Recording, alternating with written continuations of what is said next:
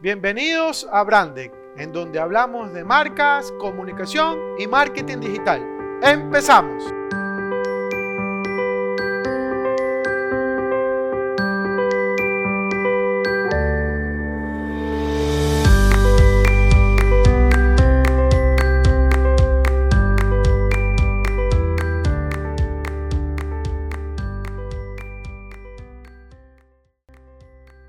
Hola emprendedores, ¿cómo están? Bienvenidos a Brandec para hablar de marcas, comunicación y marketing digital. Ya esta es la última semana del año y antes de eso me quería despedir. Obviamente en los últimos podcasts que he compartido han sido las entrevistas que hemos tenido en nuestro canal de YouTube, en el cual yo les invito a que nos visiten y que se puedan suscribir para conocer más dentro de cada entrevista, ¿no? Pero antes de terminar, como les decía el año, me gustaría dejar algunas ideas que, que tengo aquí con lo ocurrido ya un poco después casi de un año de, de pandemia, ¿no? Y digo casi un año porque se entiende que fue desde marzo para acá en la zona Ecuador, pero ya se tenían registros previos, ¿no?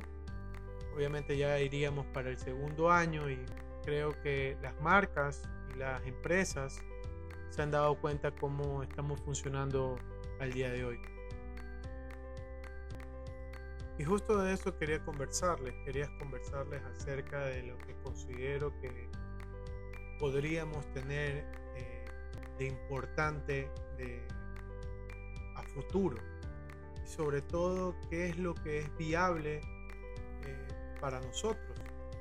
Eh, muchas personas creen que esto va a acabar, pero en realidad eh, van a haber muchas teorías, muchas fuentes, mucha gente que va a estar en contra o a favor de que esto es algo creado o no. Pero en realidad yo no estoy para hablarles de ese punto, no, no me siento en la capacidad para poderles decir si efectivamente hay algo detrás por lo cual ha pasado todo esto. Pero lo que sí les puedo decir es que por más de que hayan obstáculos, deberíamos tener la capacidad de poderlos sobrellevar.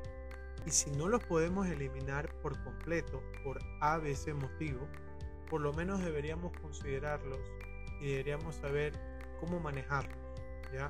Yo aquí no me siento como un psicólogo ni me siento como un analista o, o psicoanalista, sino simplemente basándome en la información que tengo y en la experiencia, cómo podemos ayudar a las personas a que sus negocios salgan adelante. Obviamente todo el mundo está preocupado con el presupuesto, con, las ventas, con la comercialización y demás, pero más allá de eso es sentarnos a ver, ok, hay este obstáculo, ¿cómo lo podemos manejar? En contexto general creo que todos los hemos llevado muy bien, creo que no hemos llegado a afectar lo más importante. No estoy hablando del dinero, sino más bien la familia de los trabajadores. Obviamente yo lo veo desde mi perspectiva. Quizás ustedes me digan, pero ¿cómo Mauricio? Si siguen explotando X país con X trabajo y X marca, etcétera, etcétera. Por supuesto, eso, eso es un proceso y un trabajo que hay que hacerlo de muchísima forma.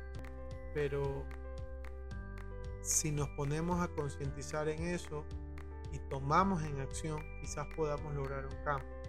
Pero si solamente lo hablamos y lo escribimos en Twitter y decimos, ay, es que estas empresas son maltratadoras y no cuidan a sus empleados porque hacen X cosas y, y no importa si se enferman, sino que simplemente somos reemplazables, porque esa es la palabra, somos al final del día reemplazables por la empresa porque te moriste por COVID.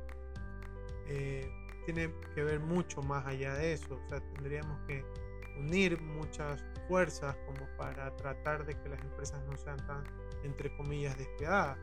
Pero seamos honestos, o sea, es, es muy difícil que llegase a pasar eso. ¿Por qué? Porque, como hemos hablado siempre, todos necesitan ganar plata, todos necesitan crecer con sus negocios. Y yo quiero transmitirle ese mensaje, o sea, hasta dónde tú puedes llegar con tu empresa, con tu emprendimiento, con tu negocio. ¿Cuánto vale una vida? ¿Cuánto sacrificarías tú a un equipo? ¿Ok? Entonces, Eso es algo que ustedes deberían evaluar. Yo, yo aquí no estoy siendo el abogado del diablo, ni, ni mucho menos. Simplemente doy una opinión al respecto de que es importante eh, tener en consideración no solamente el beneficio económico, sino también el beneficio personal, de vida, de, de, las personas que están alrededor y que hacen que funcione este negocio, que, que viva la marca, pues, ¿no? Y sobre todo que podamos ser críticos de nuestros pensamientos, de nuestras propuestas de valor. Si nosotros decimos que somos amarillos, pues debemos comportarnos de esa manera para todos y en cualquier situación. Si nosotros no creamos ese ambiente que consideramos una cultura empresarial buena para nosotros, al final del día estamos perjudicando nuestra marca. Si no tratamos bien a nuestro proveedor, tampoco van a considerar que somos una buena marca. O sea, todo tiene que ver con marca, todo tiene que ver con nuestro emprendimiento y todos esos factores tenemos que cuidar. Entonces, para empezar, yo quería hablarles de ese de, ese punto primordial, que es el tema de la pandemia. Y la pandemia continúa. Y la pandemia no va a acabar. No, no es que de la noche a la mañana se va a acabar y todo el mundo va a dejar de usar mascarilla o todo el mundo va... No, no, no, no. Simplemente la pandemia lo que hizo fue acelerar la innovación que nos estaba esperando. Esa innovación que queríamos hacer mejores pasos, mejores procesos, mejores comunicaciones con nuestros clientes y consumidores.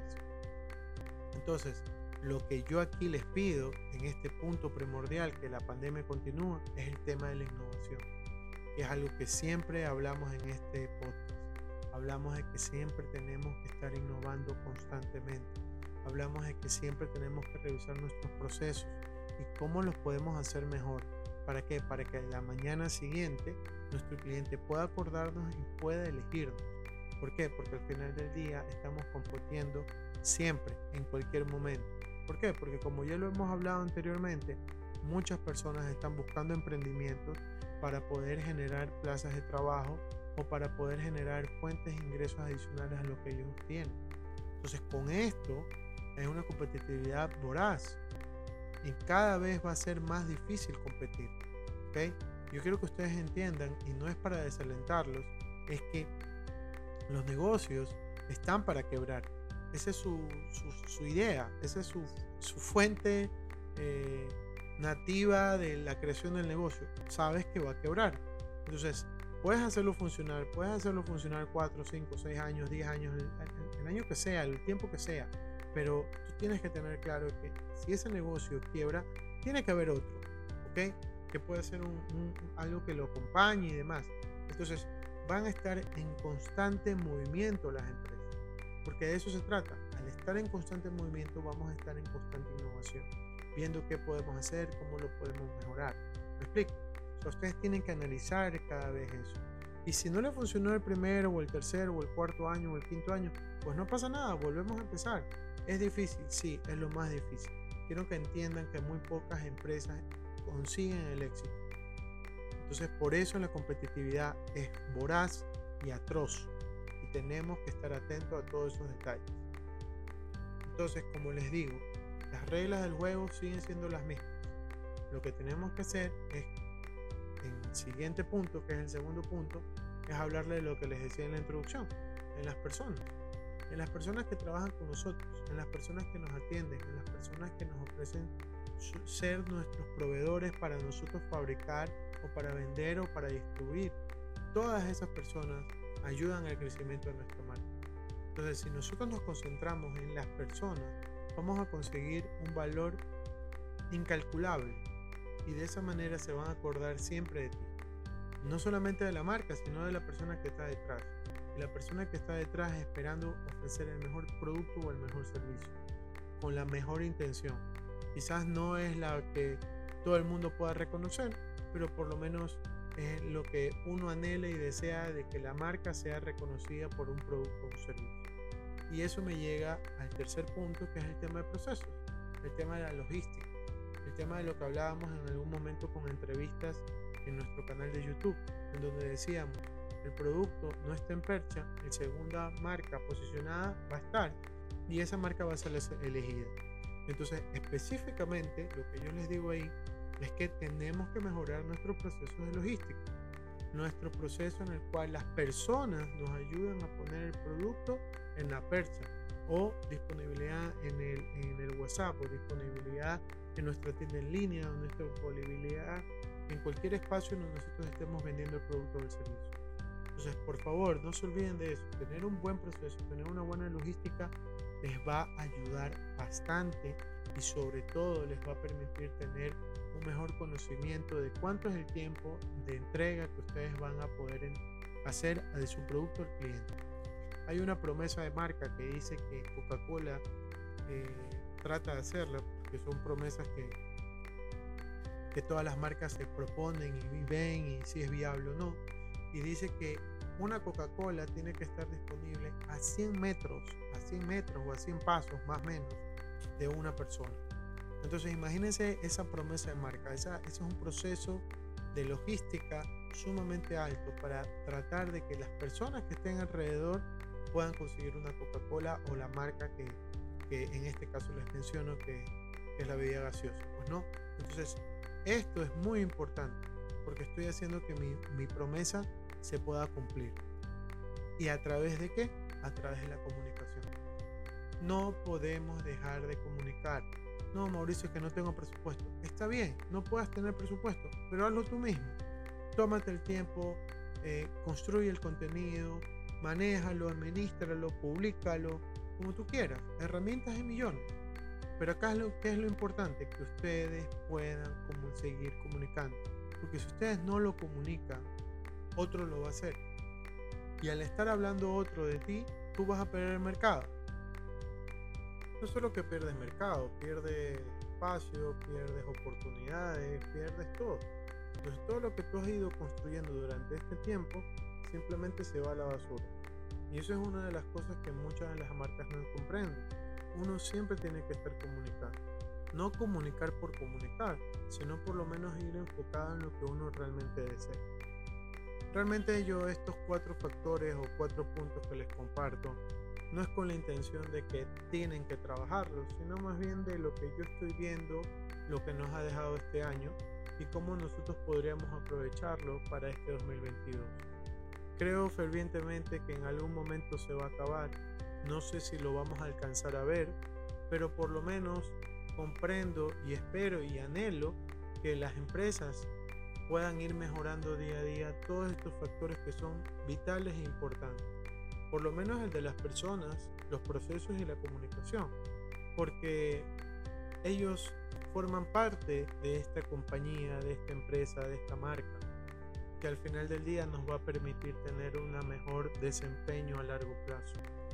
Realmente los procesos para mí son importantes en cualquier aspecto de la vida en los cuales a ti te van a permitir crecer y ser una mejor, no sé si persona, pero por lo menos una persona organizada en el cual te va a tener oportunidades que otros quizás no las tengan.